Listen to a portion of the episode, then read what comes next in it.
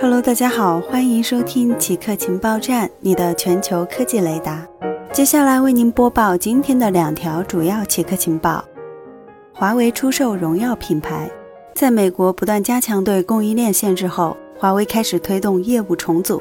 荣耀的三十余家代理商和经销商今天发布联合声明，称共同投资设立的深圳市智信新信息技术有限公司已完成对华为旗下荣耀品牌的收购。出售后，华为不再持有新荣耀公司的任何股份。深圳市智信已与华为投资控股的有限公司签署了收购协议。根据该协议，深圳智信作为收购方，完成对荣耀品牌相关业务资产的全面收购。深圳智信是由深圳市智慧城市科技发展集团与三十多家荣耀代理商、经销商共同投资设立。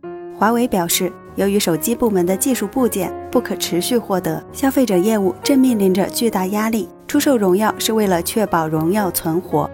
荣耀的代理商和经销商最先提出这项交易。荣耀品牌智能手机每年出货量超过七千万部。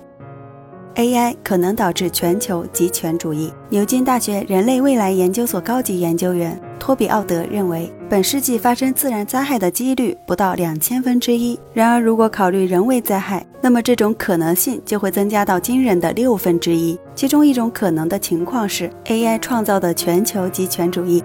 未来研究所主任 Nick Bostrom 在他的单例假说中解释了。如何使用 AI 或其他强大技术形成的一个全球政府，以及它可能无法被推翻的原因？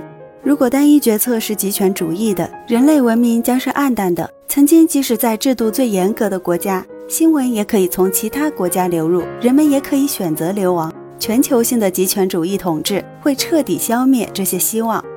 在过去，监视需要数十万人参与，例如东德，每一百个公民中就有一个人是线人。但现在这些可以通过技术来实现。